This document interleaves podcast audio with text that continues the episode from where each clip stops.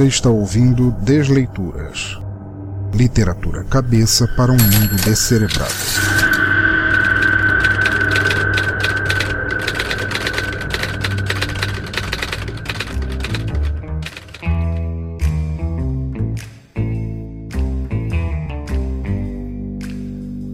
Olá, ouvinte, bem-vindo novamente ao Desleituras pela primeira vez, o podcast de narração de contos, histórias, poemas e textos aqui do nosso Teatro Escuro. O podcast onde histórias são escritas, apresentadas e narradas por pessoas não presas a um, ou dois, ou melhor ainda, a nenhum tipo fixo de mídia. Mas eu explico melhor daqui a pouquinho para não começar já dando um nó no teu cérebro. Como sempre, ao menos neste ponto, Antes de apresentar a obra deste episódio, quero só deixar apenas alguns recados rápidos para depois começarmos sem mais impedimentos. Vamos lá? Primeiro, siga o Teatro Escuro nas redes sociais, seu ouvinte pensando em repudiar tudo que há de errado no mundo atual. Compre nossas canecas oficiais na Game Master, que elas são livres de críticas ou rejeições. Faça parte do nosso grupo do Telegram, interaja e caia dentro do maior, mais atóxico e vigilante hospício da internet.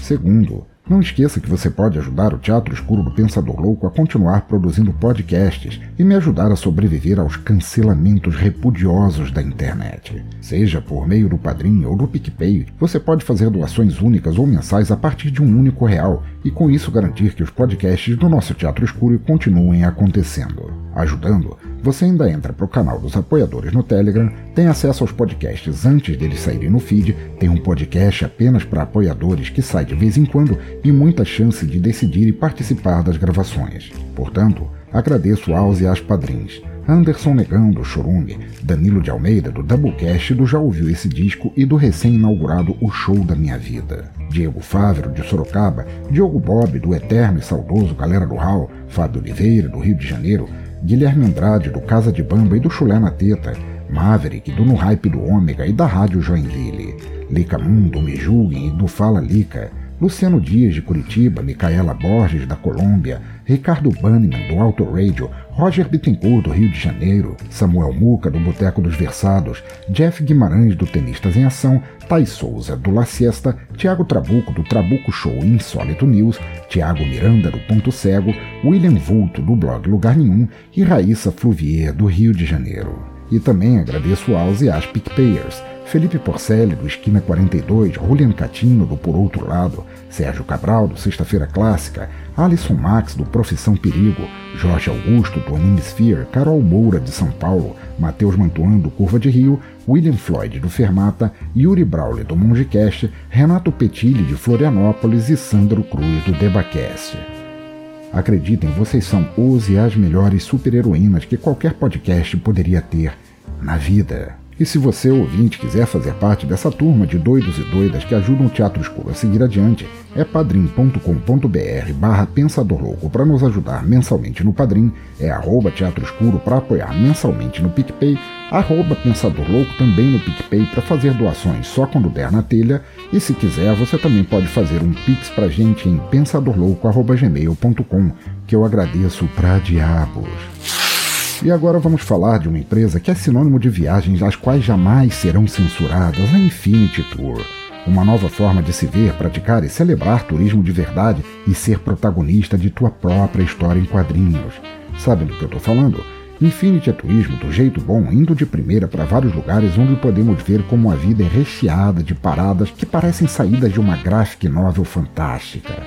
Portanto, caiam dentro com a Infinity Tour. Se você é um pensador louco, um espírito livre, um ser indomável, então você precisa conhecer a Infinity. É turismo para quem é ambicioso bastante para sair por aí e ver um mundo que nos faz felizes de viajar. Os caras têm uma vasta programação, desde passeios de três horas até um feriadão inteiro, tudo para te fazer sentir a aventura de trilhar tua própria história. Precisa de agito, mudar de áreas, experiência gastronômica, turismo corporativo? Tá esperando o quê? Acesse agora mesmo Turismo Infinity no Instagram e veja todas as formas perfeitas de te fazer curtir a vida como alguém que repudia a injustiça de não conhecer o mundo. Agora um último e importante recado. Todo mundo já sabe que eu não sou lá o maior fã do Spotify. Já cansei de falar e refalar de minhas críticas ao porquê ele mais estraga do que ajuda podcasts enquanto mídia livre. Porém, independente de eu ser esta velha chata e rabugenta, nunca foram poucos os pedidos dos ouvintes para que eu estivesse na plataforma. Dando o braço a torcer, tentei uma vez e fui recusado. Achei até bom, tendo que eu não uso e nem gosto. É apenas justiça.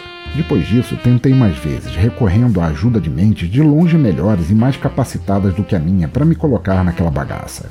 E daí dali Alexandre Nerdmaster, tentando sem sucesso, e dali Rolim Catino, podcaster do Por Outro Lado e padrinho de longa data do Teatro Escuro, igualmente sem conseguir. E dali mais gente tentando ao longo do tempo, mas a barreira parecia impenetrável. Spotify parecia, e com todo o direito, dedicado a não me deixar entrar lá, talvez baseado em minhas críticas a ele, como se eu fosse um cunhado tentando entrar numa feijoada com pagode, a qual não fui convidado por eu ser um chato do cacete. Contudo, e com muita alegria, eu venho noticiar que o Spotify não foi páreo para Jorge Augusto, o hacker transdimensional responsável pelo fabuloso podcast Anime Sphere e padrinho aqui desta pocilga. Sinceramente, eu não sei como ele conseguiu. Não faço ideia de quantos funcionários do Spotify ele ameaçou de morte, quantos realmente ele chegou a matar, quantos foram subornados com rentais da Sailor Moon, ou quantos correram em desespero ao notarem tentáculos mal intencionados saindo de suas inboxes.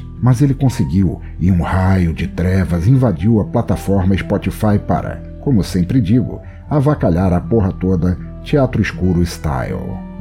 Portanto, corram para as colinas Agora estamos também no Spotify e não tenho obrigados suficientes em minha vida para disparar em Jorge Augusto. E se você ouvinte quiser, já pode me achar no Spotify através do Linktree aqui mesmo no post no agregador ou fazendo uma busca no app. E Spotify, tenha medo. Mas voltando, tentando ser breve para não alongar demais, este é e ao mesmo tempo não é um desleituras ao qual você está acostumado ou acostumada. Faz tempo que eu venho tentando achar outros formatos, alguma forma de transmídia para usar aqui no Teatro Escuro, no podcast como um todo. E não, antes que você pense, eu não estou de forma alguma tentando fazer podcast no YouTube, que isso para mim nem é podcast. E não, não venha me encher a saca sobre o assunto que eu não cutucarei esse vespeiro agora.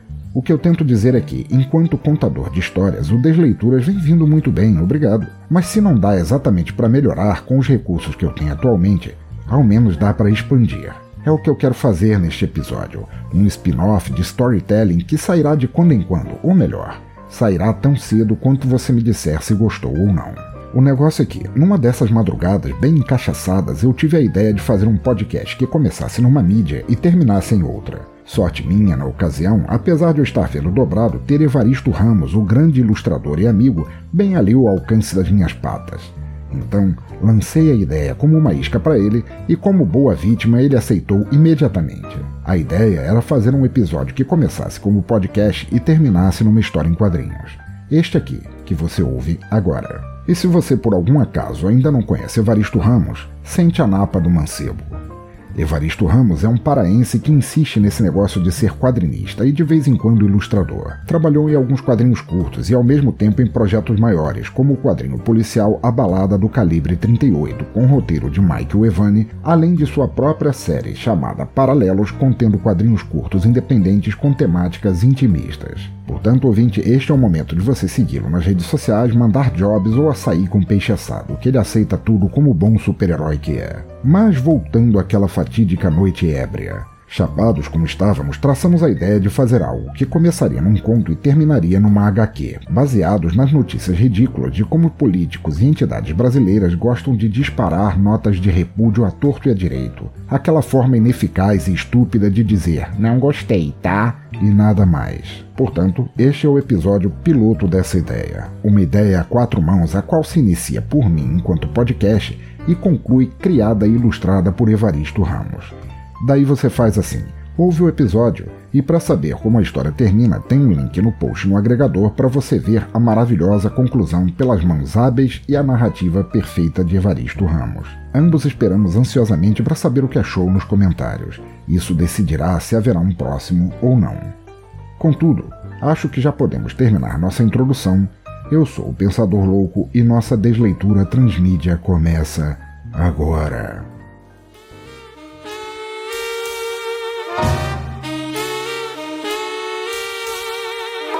Repúdios Noturnos.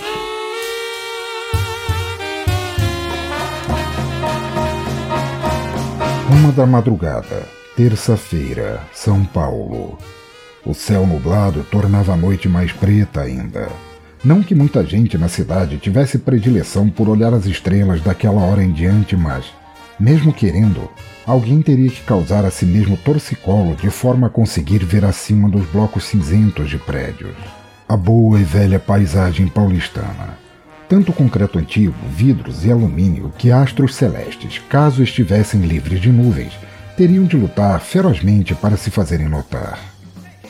A maior parte da gente trabalhadora já estava arriada na cama, guardada por sabia-se lá quem e meramente sonhando com o vil metal, ou qualquer outra coisa dita pela canção. O importante era conseguir dormir o quanto desse, acordar a tempo de comer ao menos um pão com epa e correr atrás do ônibus, o qual, tal como contas, não parava para esperar nenhuma alma sofrida. Tendo conseguido ou não, o resultado deste somatório de obstáculos deveria ser sempre o mesmo. A pessoa trabalho teria de estar em sua mesa, linha de produção, posto, barraquinha, o que diabos fosse, e apta a cumprir sua jornada diária em busca do ganha-merrecas. E então esperar, mantendo o costumeiro filtro de cansaço e desesperança no rosto até o ciclo reiniciar. Sempre reiniciava. Realidade em São Paulo realidade em tantos outros lugares do Brasil. Era a regra para quase todo mundo. Já outros e outras não. Uma ínfima minoria podia lograr cada dia como um fim de semana, cada fim de tarde como um longo happy hour, cada madrugada uma balada, daquelas de se lembrar para sempre. Uma da madrugada, terça-feira, São Paulo. A recepção de um prédio abriu as portas para um membro dessa minoria sair. Jomar Cardoso Filho ganhou as ruas da cidade usando terno grafite de corte feito à mão. Quando entrara, a peça de roupa era engomada e passada ao máximo de precisão nos vincos. A gravata, atada em nó inglês, enfeitada por uma simples, porém onerosa ametista, dava-lhe ares de austeridade, tal qual um cavalheiro de índole impecável camisa branca de linho nobre guardada sob esta última peça, alva ao ponto de repelir todo o mal. Contemplando o quadro, um par de sapatos L's de sola rubra, apenas para o homem manter-se nas tendências da modernidade. Fora roupas, sequer valeria mencionar como os cabelos, levemente grisalhos, estavam perfeitamente penteados. O rosto barbeado a navalha nova unhas aparadas ilustradas por esmalte incolor. Nenhuma pessoa se daria ao trabalho de vestir-se tão perfeitamente e não prestar atenção ao próprio corpo. Seria estúpido e desleixado. Foi sob esta descrição que Jomar entrou no prédio de número 64. Ao sair, estava praticamente o avesso. O terno Aquele pobre coitado, embora nascido, cortado e serzido em berço nobre, agora padecia de dobras de uso e fricção em excesso, como se seu dono o tivesse usado para jogar uma partida de futebol e perdido de zero. Estava abotoado, mas não cada casa em seu destinado botão, de jeito a dar-lhe a aparência de estar usando algo tecido para outra pessoa, alguém maior, a gravata impecável agora nem mesmo envolvia o pescoço do homem. Jazia amarrada à volta da cabeça numa paródia de Rambo a qual ninguém pagaria para assistir. E nem contava mais com a tal ametista. Ao contrário, suas pontas esvoaçantes balançavam a brisa da noite, parecendo dar-lhe adeus. Saudades, miga. O linho branco da camisa assemelhava ter saído de uma sessão de filme slasher, na qual ela era vestida pelo assassino manchada de fluidos corporais e parecendo implorar por um alvejante carinhoso. A calça com o zíper aberto, os sapatos com cadarços desamarrados, as manchas de restos e afeições no rosto, cabelos desgrenhados iguais a Jack Nicholson na ventania. Tudo num inverso grotesco de como entrara no 64 denotava ter ido lá para meter-se num octógono, ou simplesmente se deixar espancar por drugues chapados de leite temperado e em busca de emoções baratas. Jomar Cardoso não só assemelhava ser outra pessoa ao sair, cambaleava em passos trôpegos, mas ao menos não vinha sozinho. seis agentes de segurança o escoltavam com esmero, como se seus contra-cheques dependessem da vida daquele homem bêbado. Obviamente dependiam. Jomar era deputado federal por formação, e por formação significava ser engenheiro jamais praticante, largando o ofício cedo para seguir os passos da família em prol do bem maior no país.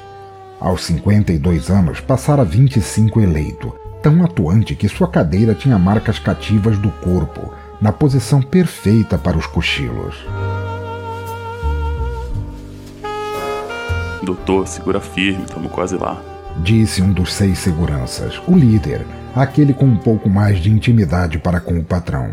Não escorre da gente agora, o carro tá cinco passos retos ou onze tortos de distância. Tá me chamando de frouxo, Tonhão? Acha que eu sou retardado de não conseguir atravessar a calçada, é? Claro que não, doutor. Quer que eu te mostre? Saio na bifa com vocês tudo segurando o pau na outra mão. E ainda volto na cobertura pra comer a maristela de novo. Sei que o senhor pode, doutor. Dá conta de nós tudo tranquilo. É, é só não atrair os olhudos dos prédios em volta. Tonhão meneou afirmativamente a cabeça, em uníssono com os outros seguranças. Aqui, deixa só eu limpar para ficar melhor na foto. Com gesto rápido e suave, tirou com a ponta de um lenço o pequeno rastro de pó misturado a ranho amarelado do nariz do deputado. Este permitiu o afago sem reclamar. Uma coisa era voltar para casa fedendo a uísque, chanel e orifícios sexuais. Outra, diametralmente pior, seria ter que mandar de novo a desculpa do talco de bebê para ajudar a conter a rinite.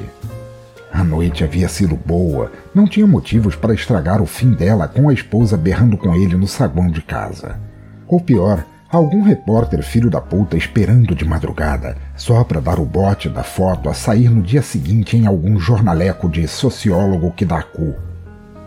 A primeira instância era ruim, a segunda nunca permitiria acontecer. Chegou ao carro. O motorista já lhe abrira a porta, escancarando ao máximo para minimizar a chance de erros. Quase sempre funcionava. Jomar Cardoso Filho entrou na segunda tentativa, um mérito, tendo em vista tudo que cheirara, fumara, bebera e trepara, em seu estado cada vez mais alarmante de saúde. Logo ao entrar, ainda no movimento de arrastar os cambitos para dentro, deu uma última olhada no edifício. O prédio 64 tinha os três últimos andares reservados para clientes exclusivos, como ele. Suítes, mulheres e homens a ocupá-las, de quaisquer idades, tamanhos, formas e estilos de atuação quisessem os pagantes, desde que contassem como custear os serviços prestados. E Jomar era cliente antigo. Tinha até linha de crédito, não que houvesse alguma vez usado-a. Em sua paleta de desejos, preferia as e os novinhos, magros e submissos às suas vontades viris à custa de pílulas azuis. E sequer era por tara ou fetiche. Parafilia era palavra inventada, isso sequer existia. Apenas foder corpinhos adolescentes desnutridos o fazia sentir mais perto do povo que em sua narcoléptica atuação na Câmara uma espécie de serviço social de indulgência às suas mais de duas décadas roncando na cadeira. E Maristela, a promoter da cobertura, sua confidente e amante ocasional, nunca falhava em lhe fornecer novas safras repletas de buracos a serem preenchidos, lubrificados ou a seco, conforme o deputado desejasse. Ora, seu trabalho diário já era estressante demais, palavras dele em várias ocasiões e precisava descarregar de alguma forma as fortes emoções para aliviá-lo.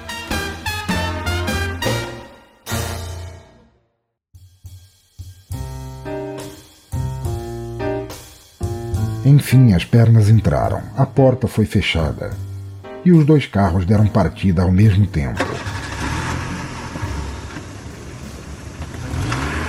No primeiro, uma Hilux bordou perfeitamente encerada Iam o motorista e Tonhão à frente e Jomar atrás, esparramado.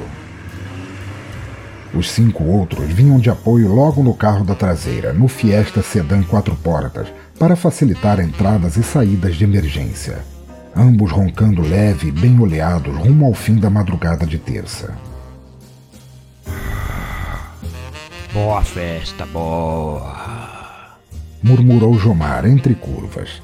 Queria poder dormir ali mesmo, Sentia-se macilento, porém a porrinha da cocaína o puxava de volta toda vez que os olhos mostravam intenção de fechar. Ainda morreria disso, muitos colegas o alertaram. Morreria, sem dúvida. Não ali, não naquela noite. Muita coisa ainda por fazer na vida. Muitas madrugadas paulistanas a desfrutar. Um dia, talvez. Não ali.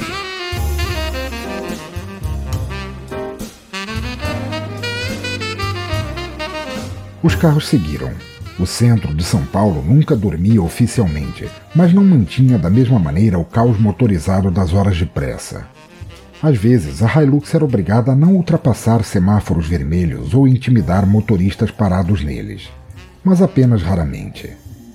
O deputado no banco de trás vivia aquele momento tal qual bebê num Moisés em movimento. Em outro mundo, entre sono e euforia de querer mais ia seguindo com os olhos frenéticos as luzes de postes correndo em velocidade. Os carros seguiam, desapercebidos de um par de olhos severos a segui-los de cima, entre os prédios, sobre os prédios, como um predador.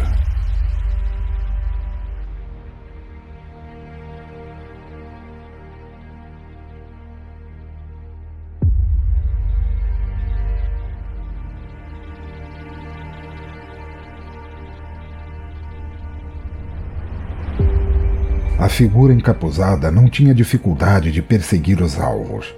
Pernas poderosas lhe conferiam saltos velozes, olhares de águia não perdiam as lebres em tráfego, raiva de carcaju não o deixava deter-se frente a obstáculos.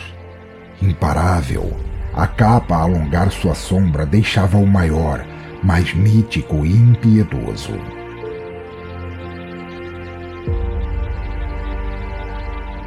Seguia pulo ante pulo os dois carros, esperando o momento perfeito para a abordagem. Quando teria liberdade de cumprir sua missão. Quando veria seu alvo implorar inutilmente por perdão. Quando teria público capaz de assistir e replicar online, fazendo dele um ideal a seguir e ao deputado um réu confesso. Quando finalmente mudanças se fariam notar no país. Revolução imediata em todo o Brasil.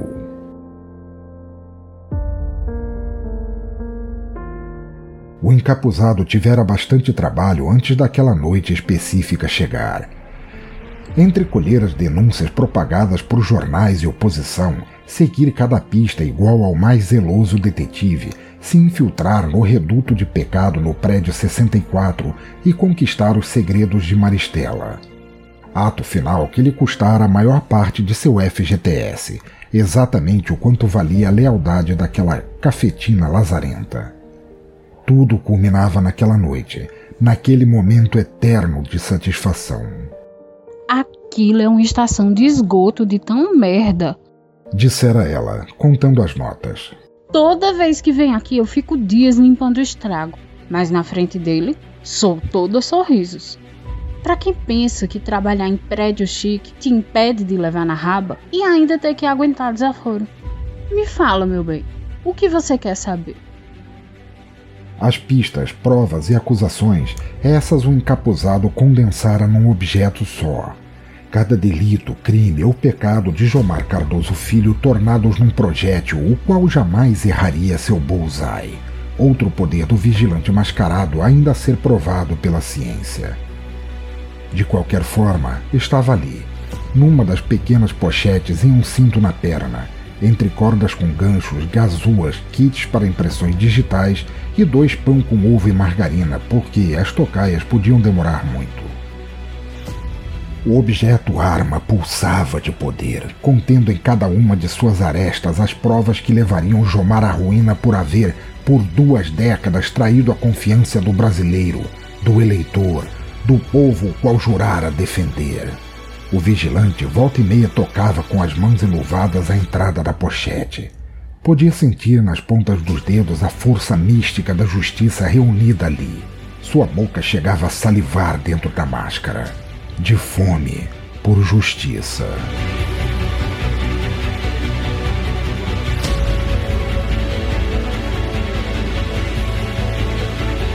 Quando os carros viraram à esquerda e deram de cara com uma praça de alimentação improvisada num parquinho infantil, o predador sentiu sua hora chegar. Havia no local ao menos vinte e poucas pessoas tentando apagar o dia de trabalho sofrido, ou a vida de desemprego igualmente, entre barracas de dogão, churros, pastéis, refris sabor roxo ou fartas doses de corote de procedência desconhecida. Os dois carros reduziram a contragosto para passar. O bafafá de atropelarem um ou mais cidadãos não renderia cadeia para ninguém nos veículos mas a encheção de saco pela imprensa seria tediosa e extensa. Olhando do alto, era o cenário perfeito. Cada pessoa ali seria instrumento de difusão de sua glória, afinal. O predador encapuzado esperou o momento certo para saltar. De um prédio baixo, três andares, que seus joelhos não eram de titânio e o plano de saúde jamais cobriria no justo momento em que a Hilux desviava de um casal atravessando a rua em direção às barracas. Teu cu! Berrou o casal em uníssono ao passar fino no retrovisor.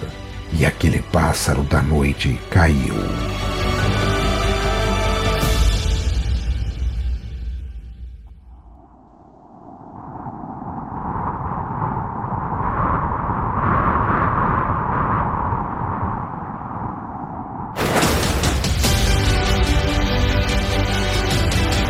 Pousou forte e viril feito bigorna no capô do carro de luxo, arruinando o valor de um quilo de cocaína que custaria para arrumar. E aterrizou fazendo pose de gárgula ainda por cima. Ambas pernas arqueadas, os braços tocando gentilmente o capô afundado. No geral, uma postura mais propícia para crianças brincando de pula-carniça. Com o impacto, a Hilux acionou automaticamente seus airbags frontais e traseiros, gerando a exata confusão desastrada pretendida. O motorista parou o carro de repente, soltando um gritinho fino. O carro de trás bateu na traseira da Hilux e a dança dos airbags recomeçou. Narizes foram amassados por eles, armas em punhos foram perdidas dentro dos carros, portas se abriram. Jomar Cardoso Filho se lançou ao chão engatinhando, ainda com a cuca revirada de pó. Todas as pessoas em volta puxaram seus celulares para testemunhar a grande entrada. Exatamente como o vigilante pretendera, estudara, preparara. Agora, os seguranças nos carros eram treinados. Não havia cunhados ou favorezinhos entre eles. Logo, mesmo sem armas ou métodos para pegá-las de volta rápido, cercaram seu chefe numa defesa espartana ligeira e eficiente. Dois entre os brucutus chegaram a levantar os braços em sinal de karatê. Quando Jomar levantou o rosto confuso e encarou seu algoz. Ainda no capô da Hilux, mas agora de pé, braços na cintura e queixo altivo, deixava-se notar para maximizar a elegância do traje. Aproveitou a atenção de todos e todas, passando o recado de quem era sem mencionar uma palavra. Se analisada a fundo, aquela figura parecia carregada de rancor. O tipo de pessoa que, após décadas apoiando, defendendo e acolhendo políticos como Mar Cardoso, se arrependera e agora tentava de tudo para mostrar-se destacado do próprio passado. Um eleitor de consciência limpa e imaculável. Sua capa ostentava as cores da bandeira do Brasil e era escrita como textura de cabo a rabo por vários textos incriminatórios de aparência oficial. Depois, terminava num capuz sombrio, o qual dava ao homem um quê de carrasco. Esse último encobria uma máscara sinistra. Tinha visores oculares redondos, as lentes que era escuro não deixavam pista de quem a vestia. O nariz redondo e vermelho e a pintura da máscara ao redor das lentes prestava homenagem talvez a um sorridente vilão, um que havia causado comoção em filme solo poucos anos atrás denotava verter lágrimas pintadas. A boca, em forma de filtro antigás, igualmente rubra e ampliando os ares de Pierrot do inferno, só completava o quadro. A camisa era verde-oliva militar. Passava por dentro de um cinto, depois por uma espécie de cueca externa difícil de categorizar. A calçola emanava toques de geriátrica, contudo estava lá, vestida nele, mas deixando as sobras da camisa saírem por debaixo junto das luvas até metade do antebraço, as botas Robin Hood até pouco abaixo dos joelhos, as pochetes ao redor da coxa esquerda e o objeto arma pulsando nelas.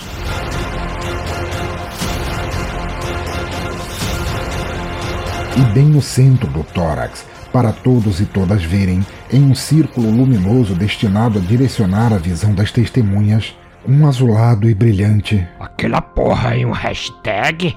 Disse o deputado, ainda de joelhos e com alguma dificuldade em levantar.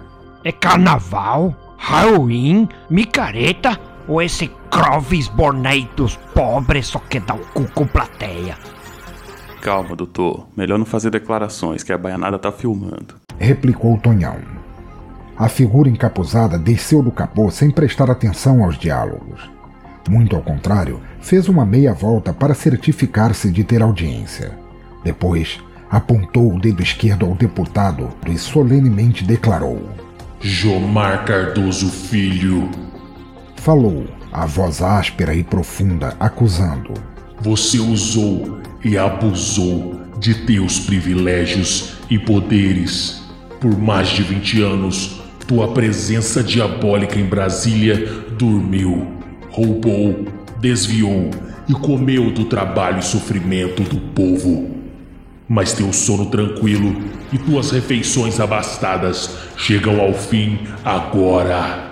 Sem mais desvios de verbas, corrupção, licitações escusas funcionários fantasmas. E isso sem nem mesmo contar prevaricação, falsidade ideológica, roubo, estupro, racismo, milícia e mortes. Mas não vim aqui te executar. Não. Teu destino comigo é bem pior. E tenho o povo brasileiro ao meu lado. E manteve o dedo em riche, deixando claro como não se deixaria deter em nenhuma hipótese. Quem é esse corno, você sabe? Murmurou Jomar ao segurança de confiança.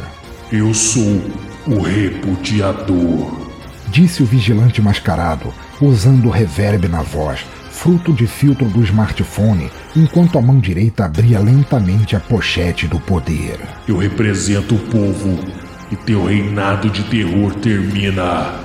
Já!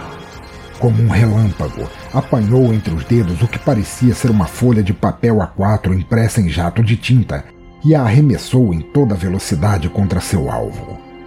E nesse ponto, os relatos de todos os presentes no local diferiram quando a dar depoimentos. Alguns juraram que o papel, como um dardo fatal, viajou rumo à testa de Jomar mais veloz do que o olho humano poderia ver. Já outros até fizeram o sinal da cruz, ao dizerem como a folha timbrada do poder foi certeira igual a um shuriken, movendo-se em câmera lenta, a lá diretor de filmes de ação, mesmo enquanto o tempo de todo mundo ao redor permanecia avançando normalmente. Entretanto, num ponto todos e todas concordaram. O papel era uma nota de repúdio mágica.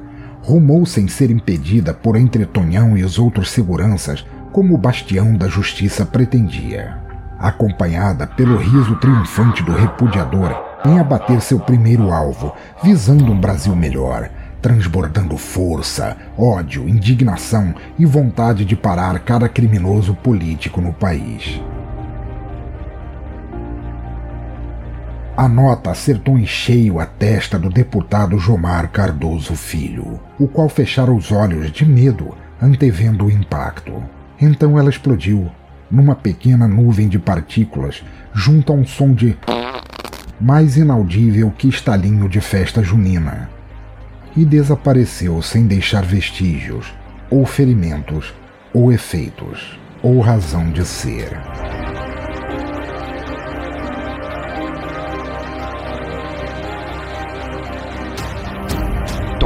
Falou o deputado após inspirar fundo de cansaço e pouca paciência. Poderia me fazer a gentileza de juntar os outros e comer esse arrombado no pau até virar pomarola?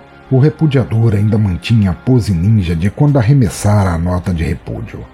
Somente se alguém pudesse ver seu rosto sob a máscara de palhaço, seus lábios tremiam antevendo o choro chegar, como se decepcionado do resultado ter, de alguma maneira, sido outro além do esperado. É pra já, doutor. Respondeu o segurança, estalando os dedos, não menos irritado e querendo ir para casa descansar. Vamos lá, gente, pipoco viado. E partiram todos para cima do repudiador.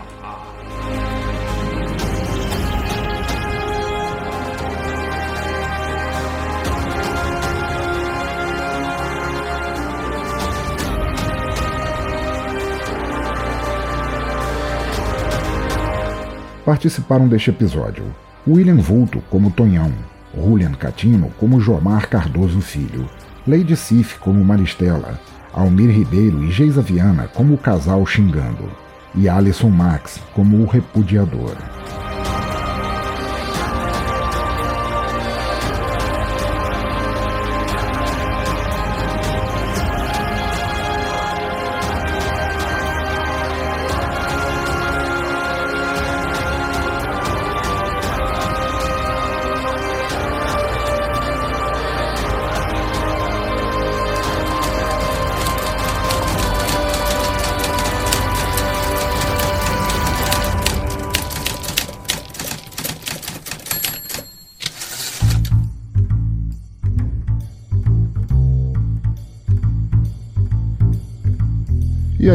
Do cemitério, espero que tenha gostado deste primeiro spin-off, da ideia geral por trás de ampliar só um pouquinho os horizontes do que um podcast pode fazer sem recorrer ao YouTube.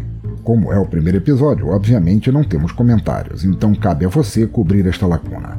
Mas antes de comentar, claro, clique aí no link, tanto no agregador quanto no post, e leia o final da história que você acabou de ouvir. Depois, diga pra gente o que achou, se devemos fazer mais e quais temas você sugere para um segundo spin-off. No mais, como sempre digo, continue ouvindo, compartilhando e semeando cultura por onde passar, onde quer que esteja, por quaisquer ouvidos ou olhos que puderem ouvir ou ver. Cultura livre sempre. E para não perder o costume de terminar episódios com uma música de encerramento, eu não poderia escolher outra senão a fabulosa Hey Stupid, do imortal e ele mesmo sendo um personagem transmídia também de quadrinhos, Alice Cooper. Então escute aí esse som maravilhoso, vá lá ler a HQ e nos ouvimos e lemos no próximo episódio. Até lá!